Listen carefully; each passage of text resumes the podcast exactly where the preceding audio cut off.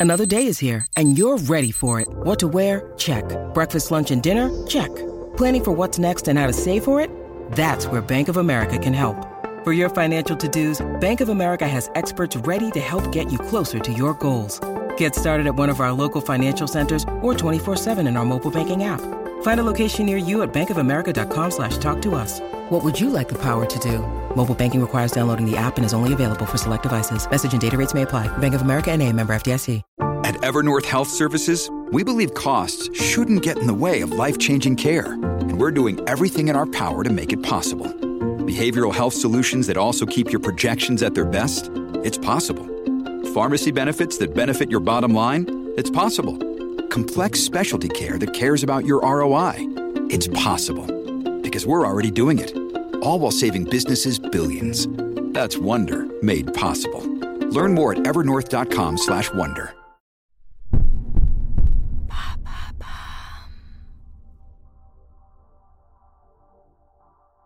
Bonjour à tous, je suis Alice Haché. Je vous souhaite la bienvenue dans l'empreinte.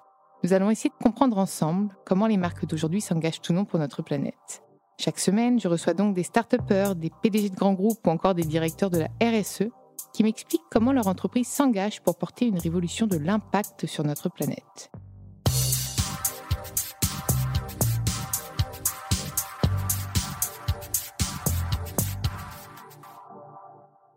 Dans ce nouvel épisode de l'empreinte, j'ai le plaisir de recevoir Guillaume Petit, le directeur du département Corporate Réputation et expert RSE chez Ipsos, le troisième groupe leader des études de marché. Je suis ravie de t'accueillir dans l'empreinte, Guillaume. Bonjour. Bonjour. Alors, on n'a encore jamais eu euh, de représentants de groupes d'études, donc ça va être forcément euh, un sujet qui va me passionner. Je ne suis pas du tout experte en la matière, mais d'abord, avant de commencer et de rentrer dans le vif du sujet, tu m'as expliqué avant que tu étais chez. Tu avais fait un autre groupe d'études. En fait, tu as toujours été dans les études. Oui, voilà. Ouais, bah écoute. Tu n'en es jamais sorti. C'est quelque chose qui, qui, me passionne, qui m'intéresse. Donc, oui, je, je n'ai fait que ça. Donc, j'ai fait 10 ans chez Kantar qui s'appelait avant la Sofres. Et ensuite, j'ai basculé chez Ipsos. Donc, ça fait 10 ans que je suis chez Ipsos. Mais là, je vois bien que tu as quand même une casquette très RSE. Tu n'as pas eu toujours cette casquette RSE Non, j'ai démarré dans les études d'opinion, les études politiques les intentions de vote. Et ensuite, quand j'ai rejoint Ipsos, j'ai rejoint le département donc corporate réputation, qui, en fait, c'est un, un, nom un peu un peu ronflant, mais qui veut juste dire qu'on mesure et, qu'on analyse l'image des entreprises auprès de leurs parties prenantes, c'est-à-dire le, grand public, mais aussi la société civile, les ONG, les journalistes, les politiques. Et forcément, quand on s'occupe de l'image des entreprises, bah, on touche à la, responsabilité sociale des entreprises. Donc, mais, mais je suis expert, mais en fait, on est tous un peu experts parce que tous mes collègues, ceux qui travaillent dans la marque, dans l'image, euh, dans la satisfaction client, dans les études internes, dans les innovations. On travaille aussi sur la RSE, on travaille euh, tous. On est ça infuse. E. Oui, ça infuse. C'est bien. Mais j'imagine en plus que tu as dû voir euh, une, des commandes exponentielles sur ces sujets-là. Enfin, Puisqu'on envoie. Tous les jours, on a des chiffres. Donc j'imagine que s'il y a des. Il y a des alors, d'ailleurs, je ne sais pas comment ça marche, mais on vous commande les études. Oui, oui, oui. Alors, euh, alors des commandes exponentielles sur la RSE, pas forcément. Pas forcément. On a, on a beaucoup d'études, mais pas forcément euh, uniquement sur, le, sur la RSE. Après, il y a, oui, dans des tests d'INO, quand on lance des produits, euh, on, veut, on veut évaluer forcément, mais non, ça n'a pas forcément décuplé sur les, sur, les études, sur les études RSE. Mais ces études, c'est plutôt des outils internes et de pilotage ou c'est peut être aussi des outils de communication? Qui t'a été ta clé d'avoir, on en, parlait en off, d'avoir commandité l'étude et du coup te dire ah bah tiens euh, voilà X, euh, bah, on est on est sobre ou je sais pas quoi parce que notre euh, notre activité est jugée sobre, mais en fait c'est nous qui avons commandité l'étude. Est-ce que finalement c'est pas trop le cas?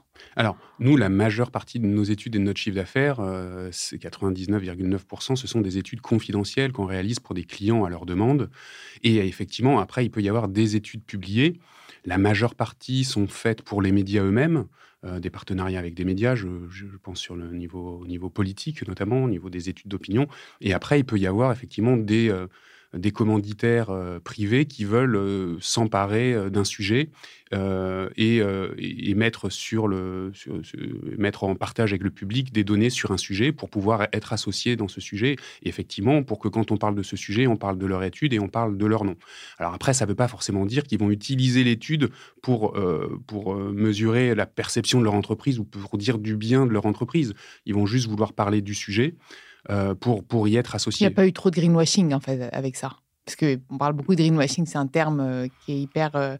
mais il n'y a, a, pas eu beaucoup d'utilisation de ces outils-là à des fins un peu. des sondages, non, non, c'est plus peut-être en termes de communication qu'il y a du mmh. greenwashing. On dit qu'on fait ça et en fait, on mmh. en fait beaucoup moins. Mais sur les sondages, après, les. les, c'est impossible. En plus, tu me parlais, c'était sécurisé. Il y a des, des questions. Enfin, tout, tout, le process d'une étude est ultra sécurisé. Il ne peut pas y avoir de. Bah, c'est impossible, non. Euh, en fait, ça repose aussi sur l'éthique et euh, le professionnalisme de, de, l'institut d'études qui, qui, qui, va dire écoutez, là, on peut poser cette question comme ça, mais on ne peut pas la poser comme ça parce que c'est biaisé, euh, parce que là, ça, ça, serait poussé dans un certain sens la réponse. Et nous, en tant qu'institut d'études, il faut qu'on garantisse des résultats objectifs, une manière de poser objective, impartiale.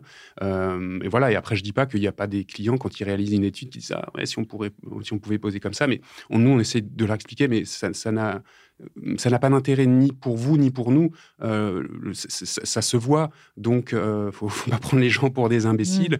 Mmh. Euh, du conseil presque en même temps, en bah, plus dessus, quoi. Nous, effectivement, une grande partie de notre boulot, c'est de savoir poser des questions de, manière non biaisée, objective et impartiale, et, de, le partage, de partager savoir-faire et, et de répondre à des problématiques des clients en posant les bonnes questions qui vont répondre euh, à leurs questionnements et encore une fois de manière non biaisée parce que je vais, je vais prendre un parallèle avec les intentions de vote, puisqu'on est en pleine campagne présidentielle. Ah bah oui, justement, tu dois avoir tellement d'études là-dessus. oui, on en a énormément, il y en a énormément de publiés, et avec chaque campagne présidentielle, on se reprend encore euh, en boomerang euh, voilà, des intentions de vote biaisées qui veulent favoriser tel ou tel candidat. Mais j'ai envie de dire, on envie de poser la question, quel serait notre intérêt de, poser, de, de, de favoriser tel ou tel candidat? En plus, si tu, le, si tu le mets en intention de vote, à l'inverse, tout le monde va vouloir aller rééquilibrer le truc et voter pour d'autres. Donc, euh, et puis il y a un résultat final qui fait que si on aurait favorisé un tel ou un tel, nous, le but, c'est qu'on soit le plus proche des résultats. C'est pas qu'on favorise un tel et qu'on se retrouve à, 10 points du résultat final. Comment d'ailleurs ces, ces, échantillons sont faits? Il y, a, il y, a, tout type de sexe, c'est très, très d'âge, c'est varié, c'est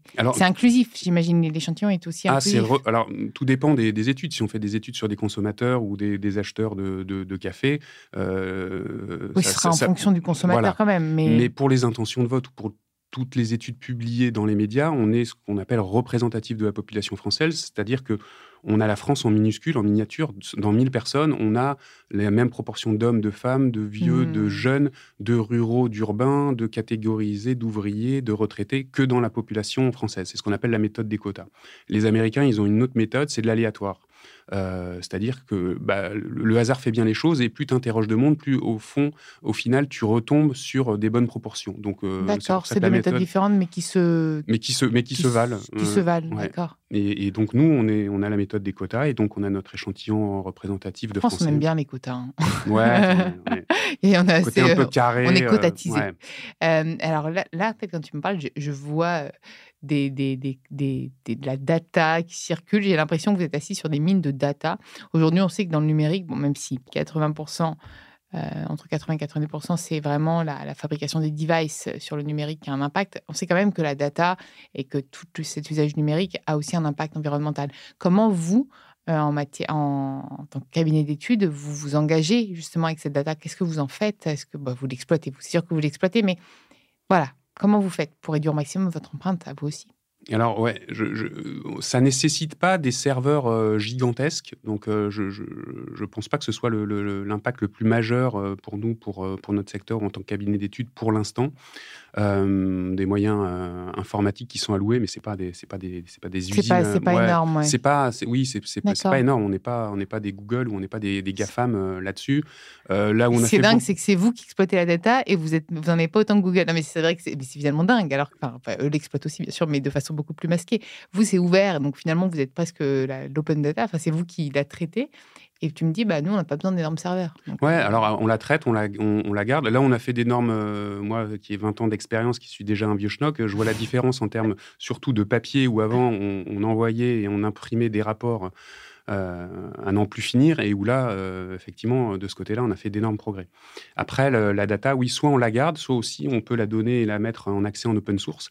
Euh, ça, c'est ce qui se fait de, de, plus en plus quand c'est des études notamment publiées avec des médias ou même avec des commanditaires privés. C'est des choses, c'est des choses qu'on peut faire. C'est des choses qu'on a fait dernièrement, qu'on fait depuis trois ans, par exemple, avec EDF, où on fait une étude sur la perception du changement climatique qui s'appelle l'OBSCOP, donc l'Observatoire du, du, changement climatique. Tous les combien? Il sort sort, tout, il sort tous les ans. On le fait, on le fait tous les ans de, depuis trois ans. Donc, à quelle période il sort à peu près Alors, généralement, c'est en fin d'année. Et alors, c'est une étude euh, très conséquente et, vraiment, euh, vraiment une belle étude dont on est fier parce qu'elle est réalisée dans 30 pays, euh, donc auprès de 30 nationalités. Où, sont, où est implanté EDF, j'imagine? Alors, c'est pas le critère de sélection, c'était plutôt d'avoir les pays les plus émissifs en, termes de carbone autour, de, autour, de, autour du monde pour voir les, perceptions et, et, pour voir analyser, suivant le pays dans lequel on habite, quels étaient le ressenti, les comportements, les, les, attentes et les perceptions des gens. Donc ça, c'est une étude euh, qui est en open source. Donc ensuite, donc nous, on n'est on est jamais propriétaire des données. C'est notre client qui, mm. les achète, qui les. Et là, EDF les a mis en open source pour pouvoir euh, les rendre accessibles aux, chercheurs, aux universitaires, aux académiques qui veulent s'emparer de ces données et les, et les traiter eux-mêmes. C'est top. Et il y a beaucoup d'études comme ça. Tu en vois beaucoup qui sont lancées comme ça en open source. C'est encore rare? Pas beaucoup. Ouais. tu vois, ça, ça devrait être l'avenir. Je pense que c'est important. Mais c'est bien, tu vois, les entreprises qui nous écoutent, vous savez quoi faire. C'est hyper important, celles qui peuvent investir là-dedans, puisque j'imagine que ça a un coût, une étude. Donc, euh, moi, demain, lance ma start-up, euh, je ne vais pas, pas, pas m'acheter des études. Enfin, ça, c'est les, voilà, les grosses entreprises qui peuvent. Donc, finalement, il faudrait qu'elles investissent davantage pour ça. Oui, mmh. complètement. Et en quoi, euh, quels sont vos engagements? Parce que en matière de RSE, puisque tu me dis que finalement la data, c'est pas trop ce qui était le plus polluant chez vous c'est quoi quand on est cabinet d'études? Alors les engagements, alors moi je suis pas en charge de la RSE chez, chez Ipsos, mais, euh, mais, mais, je, sais, je sais ce qu'on y fait. Euh, tu as des engagements qui sont, euh, je dirais, un peu ceux de toutes les entreprises, petites ou hein. grandes, sur, le, sur, sur les gens, sur les, people, sur la planète. Donc des enjeux de, réduire son empreinte carbone, d'arriver à la neutralité carbone, des objectifs aussi en termes d'égalité salariale homme-femme. voilà, ce qui nous spécifie plus en, en, tant qu'Ipsos, c'est qu'on a, on a une fondation et qui, euh, euh, qui agit euh, principalement en faveur des réfugiés, donc volonté d'employer des, des, réfugiés dans le monde, et aussi de, de, rendre l'éducation à des, à des enfants défavorisés. Donc on a des programmes comme ça de, dons à des associations qui peuvent, qui peuvent se faire dans, dans, dans, différents endroits du monde. Et toi, comment tu penses que va évoluer C'est vraiment une question de philosophie à deux balles, mais, mais je me dis, le métier d'aujourd'hui, ton métier d'aujourd'hui, le métier de, de, cabinet d'études, comment il va évoluer demain face à, tous les enjeux qu'on a, climatiques, sociaux, etc. Tu penses qu'on va avoir davantage justement d'études en open source? Tu penses qu'on va avoir euh, moins d'études parce qu'il faudra qu'on arrête de traiter de la data? Tu penses, enfin, bah, moi, j'ai assez confiance dans mon secteur. Euh, je le vois euh, notamment dès qu'il y a des incertitudes avec le, Covid. On a eu énormément bah, plus les études, de... bien avoir bah, oui. Alors qu'il y a deux ans ou il y a trois ans, on prédisait la mort des instituts d'études classiques. Toutes vos données sont éthiques. Enfin, C'est-à-dire qu'en gros, il y a on est, euh, on sait quand vous, enfin, vous exploitez pas nos, nos données à. Ah, nous, nous euh, pour les études grand public, on fait appel à des panélistes. Donc, c'est gens qui, c'est des gens qui ont donné leur accord pour qu'on leur, euh, donc eux, pose des questions. Donc, eux, ils, oui, ils, c'est complètement différent. Non, non, Après, nous, on peut aussi exploiter les données des réseaux sociaux. Hein. C'est-à-dire qu'on a, ah. voilà, on est en tant qu'institut d'études. vous pouvez lancer des études sur les réseaux sociaux? Alors, on peut lancer aussi des... Oui, on fait, on fait plein de choses. Hein. On s'est aussi beaucoup modernisé. On ne fait pas les études comme on les faisait il y, a, il y, a, 20 ou 40 ans. On a aussi, nous, on utilise la data sociale. On a nos propres outils. On a une, entreprise qui s'appelle Synthesio, qui fait partie euh, d'Ipsos, qui est spécialisée dans la récolte, le suivi de ce qui se passe sur les réseaux sociaux. Mais du coup, quand tu lances un sondage, parce que moi, moi qui suis assez suivi sur mes réseaux, je lance des sondages, sauf que je collecte rien. C'est-à-dire que je collecte le résultat, mais je ne sais pas qui a répondu et je ne veux pas savoir. Je les laisse, euh, tu vois. Toi, tu peux aller carrément sourcer qui a répondu. Non, tu peux pas. Non, non, non, parce qu'après, il y a, y a la CNIL, il y a des règles RGPD qui font que non, mais ça rassure, ça rassure tout ça. Non, mais c'est important de rassurer les gens. C'est juste que tu as le, résultat comme moi et qu'en fait, finalement, tout le monde demain peut se lancer, peut s'improviser, entre guillemets, euh, euh, cabinet d'études. Même moi, tu vois, là, je te lance un sondage quand j'ai euh, plus de 3000 répondants. Bah, j'ai déjà un bon. Euh... Ouais, alors tu n'as pas un sondage, tu as une consultation. C'est-à-dire que toi, tu n'es pas représentative. euh, et c'est des gens volontaires qui répondent, donc qui seront représentatifs de tes auditeurs. Mais euh, voilà, comme quand les médias, Le Figaro lance une étude sur son site, c'est pas un sondage, c'est une consultation. Ce sera des, sympathisants de droite qui vont répondre et il n'y aura pas de sympathisants de gauche, donc ça sera pas représentatif. Cette, cette, demande d'information de qu'est-ce qui se passe, ce que penchent les gens, ce qu'ils vont vouloir, elle s'est accrue, ce que je te disais avec le Covid, où là, toutes les entreprises se sont dit ah oui, tiens, est-ce qu'ils vont acheter, pas acheter, sortir, pas sortir, changer leur comportements de, euh, de consommation, euh, être plus enclin à faire attention au climat, à l'environnement ou pas. Donc, donc nous, on a eu, alors il y a eu un petit tarissement au début parce que tout le monde était attentiste, mais très vite, c'est reparti. On a donc on a des, données qui existent depuis des, dizaines d'années, donc on voit les évolutions. Ce qu'on voit, c'est que l'environnement, le changement climatique, c'est des choses qui préoccupent beaucoup plus qu'il y a dix ans. Ça a monté graduellement, ça a atteint son pic en 2019, juste après en France le, pic de chaleur où on avait une forte canicule. Euh, et ensuite, ça s'est plutôt stabilisé. Alors, contrairement à ce qu'on disait, le Covid n'a pas renforcé les préoccupations pour l'environnement. On a beaucoup entendu ça, oui. Euh, ah, mais j'étais persuadée, moi. Non, ouais, on a entendu, le, oui, la chauve-souris, la déforestation, euh, donc c'est à cause de ça. Donc, les gens se disent, bon, il faut qu'on... C'était plus la relocalisation, le fait d'être un peu plus simple et minimaliste, le fait d'avoir moins besoin d'aller... Enfin, moi, j'avais plus l'impression qu'il y avait une espèce de nationalisme qui était un peu, qui avait un peu. Ah, tout à fait. Mais alors attention, le nationalisme, il peut y avoir deux, deux raisons euh, écologiques, mais surtout, et c'est particulièrement fort en France, patriotique et économique. C'est ça. C'est-à-dire, on veut relocaliser ah pour avoir des emplois en France euh, et qui soient pas à l'autre bout de la planète. Si, si, regarde, si finalement on redonne un peu de soin à nos agriculteurs et qu'on mange local et qu'on fait du made in France, bah on devient écolo. Donc finalement. Exactement. Mais, mais c'est juste que c'est par euh, c'est c'est fait via un autre intérêt que celui de protéger la planète. Et c'est tout l'enjeu de la RSE parce qu'effectivement, euh, pour les consommateurs, donc la préoccupation pour l'environnement a fortement augmenté, mais celle qui prédomine actuellement, c'est le pouvoir d'achat, le niveau des prix. Euh, donc le consommateur, hein, quand il va faire ses courses, il va pas regarder d'abord si un produit est responsable, mais il va regarder s'il peut se le payer. Donc euh, c'est ça tout l'enjeu pour les marques, c'est d'arriver à vendre une valeur ajoutée responsable quand elle a lieu d'être, mais sans que le prix soit pour autant trop cher, parce que le consommateur, ce qu'il va regarder en, en premier, mais le prix du bio a quand même baissé. Hein, oui, mais les ventes de bio ont baissé aussi. tu ah, regardes notamment les ventes de lait. Il faut vraiment que euh, le bio s'aligne. Enfin, même si c'est compliqué, je dis ça, mais les gens qui, produisent bio ont des coûts bien plus conséquents. Mais en fait, il va falloir vraiment revoir le système complètement. Hein. Ben, c'est ça qui est compliqué, c'est que c'est quelque chose en plus. Euh, et quand on est plus responsable, quand on est plus local, bah, c'est des salaires euh, qui ne sont pas payés à des ouvriers chinois, mais à des ouvriers français. Donc c'est plus cher. donc l'ouvrier français va s'y retrouver, mais il faut le salarié français s'y retrouve. Mais il faut aussi que le consommateur euh, soit d'accord pour payer un peu plus cher euh, le prix d'un t-shirt, de chaussures ou de, puisse, Surtout parce que qu'ils soient d'accord, euh, c'est une chose, mais qu'ils puissent. Moi, j'aimerais bien que ceux qui, qui peuvent le fassent et ceux qui peuvent pas, ben, nous, on, qu'on les aide. En fait, moi, je suis vraiment pour l'inclusion sociale. Un, des enjeux aussi sur lequel je voudrais insister, c'est la pédagogie et la, connaissance. Je, je, reviens à cette étude EDF e Obscope qu'on réalise tous les ans. On mesure notamment le niveau de climato-sceptique dans le monde ça existe encore, les climato Ah oui, ça existe oh encore. Euh, on a un tiers de la population euh, dans les 30 pays qu'on a interrogés qui est climato-sceptique. Alors, climato-sceptique, ça veut dire quoi? Il y a deux catégories dans les climato-sceptiques. Il y a ceux qui disent non, il n'y a pas de réchauffement climatique. Ça, il y en a à peu près 10%. Et il y a, il y a ceux qui disent oui, il y a un réchauffement, mais euh, l'être humain n'en est pas responsable. Et ça, du coup, donc j'ai dit un tiers, on est plutôt sur 23, un quart de la population. Mais est-ce que, parce que j'ai toujours foi en l'humain et je suis toujours que l'humain est profondément bon. Tu penses pas qu'ils font ça parce qu'ils ont peur, qu'ils répondent ça parce que. Si, si. Comment on peut être climato-sceptique aujourd'hui, quoi, quand on voit ce qui se passe? Enfin, c'est, Est-ce que c'est pas pour se dire non, non, je mets des œillères parce que j'ai peur et que du coup, j'essaie de me convaincre qu'il y en a pas, il y en a pas. Mais comment, sinon, factuellement, tu peux.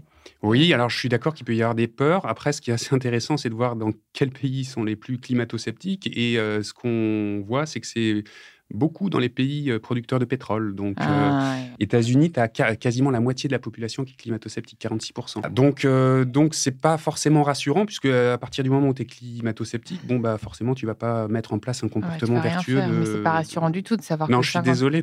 Non, mais c'est pas grave. non, en fait, moi, j'aime. Non, mais on a besoin. En fait, on a besoin parce que moi, je, suis contre l'éco-anxiété. Je suis pour aussi donner la parole et mettre en lumière les solutions. C'est aussi l'objectif de l'empreinte, c'est essayer de comprendre ce qui se fait de bien pour se dire on, bouge, on bouge, mais il faut rappeler. Tu vois, je suis pas trop lanceur d'alerte parce qu'il y en a plein qui le font et qui le font mieux que moi parce que j'essaie de toujours positive. Mais c'est important aussi que tu rappelles que bah en fait non, faut continuer, faut pas lâcher parce qu'en fait bah il y en a encore qui, qui sont réfractaires et faut faire passer les messages. Donc, je pense qu'on a besoin de vous, en fait, aussi pour avoir des études. Typiquement, annoncer ça, enfin, montrer des études. On peut les retrouver où, ces études Ça, sur Internet. Sur Internet, en open. Euh, ouais, ouais, Opscope, EDF, euh, e Ipsos, je pense. Vous allez faire un tour. Non, mais je pense que c'est hyper intéressant. Et même si nous, on peut après relayer, je pense que c'est important de montrer ça. Bah oui, la, pédagogie, parce que les gens donc, euh, sont climato Et la bonne information, l'accès à l'information. La bonne information. Et après, l'autre frein pour lutter contre le réchauffement climatique et avoir des comportements responsables, c'est que les gens ne savent pas quel comportement mettre en place. Encore Parce que pourtant, ça, on n'arrête pas d'en donner des, des Mais ils astuces. sont, ils, ils sont paumés, en fait. Tout ce qui est. Pro... Alors, déjà, dans les problèmes environnementaux, avant Déjà, le on sait réchauffement d'arrêter de manger de la viande, on le dit, ça, ça on peut pas, pas passer à côté. La personne qui a son piche-nez, elle va dire Ah, je suis hyper responsable. Ouais, mais les gens ne se rendent, se rendent pas compte que ça a énormément d'impact. Quand on leur dit c'est quoi les comportements que vous mettez en place pour lutter contre le réchauffement climatique, tu sais, le, le premier, lequel c'est? C'est le tri des emballages qui arrive bien loin devant euh, is- isoler mon logement, pas. manger moins de viande, prendre moins les transports. Les gens n'arrivent pas à hiérarchiser et, et à mesurer. En fait, c'est vrai qu'il y a quand même aussi beaucoup de chiffres qui circulent sur Internet. Il n'y a pas des, des- des chiffres à peu près clairs. Euh, Tout le monde doit faire preuve de pédagogie, euh, les autorités publiques, l'État, les collectivités locales, l'école, l'éducation. Ah, euh, les, oui. les- les parents, euh, les entreprises euh, aussi, si, si elles peuvent, mais bon, c'est pas forcément non plus leur rôle de, de, de- de faire ça. Mais il y a en tout cas, il y a un, il y a un manque d'information qui fait que les gens, déjà, il faut qu'ils identifient le problème, qu'ils acceptent qu'il existe, et ensuite, une fois qu'ils l'ont identifié, il faut qu'ils se disent, euh, je sais quel est le geste à mettre en place, et ensuite, il faut les convaincre que, que chacun puisse, à son niveau, comprendre, croire et être, et être sûr que c'est l'action collective. Mhm. Parce que c'est ce que nos enquêtes aussi montrent beaucoup, c'est quand on leur dit qui doit agir, qui doit faire quelque chose, c'est l'État ou c'est les entreprises. Après, il faut que tout le monde. Il faut de la réglementation, c'est sûr.